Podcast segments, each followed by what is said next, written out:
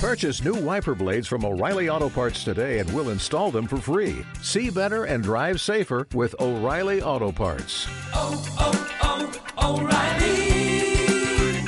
Auto Parts.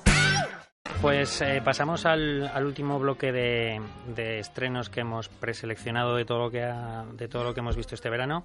En primer lugar tenemos otra película española que es Abra Cadabra. No sé quién se quiere eh, convertir en el, en el valedor de esta película. Bueno, eh, yo la destaco. Yo la destaco porque es una película que me parece atrevida. Eh, Pablo Berger, eh, bueno, pues ya había saltado a la fama, sobre todo con Blancanieves, cuando arrasó con los Goya. Y es un director que creo que cuida mucho todos los detalles. De hecho, le cuesta de una película a otra, pasan varios años, no es de estos que son muy prolíficos, que no es un Woody Allen de la vida. Entonces, me parece una película ah, muy atrevida, con un reparto destacado. Maribel Verdú me parece que está perfecta en ese personaje de mujer un poco cañí, ¿no? Ahí, eh, perfil bajo.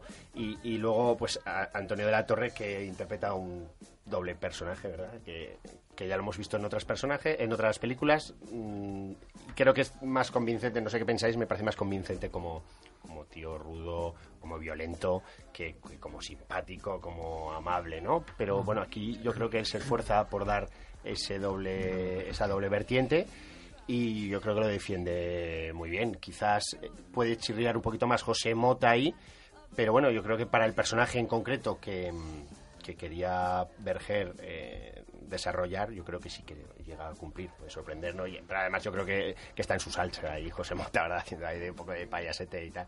Mm, A mí me parece una película que pueda parecer quizás, no lo sé, no lo sé, eh, en alguna categoría, eh, tanto en los Feroz como, como en los Goya.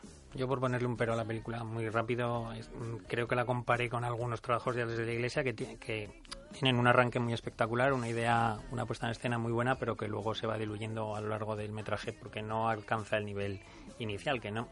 Bueno, Y eso que al no sé. final busca un poco... Sí.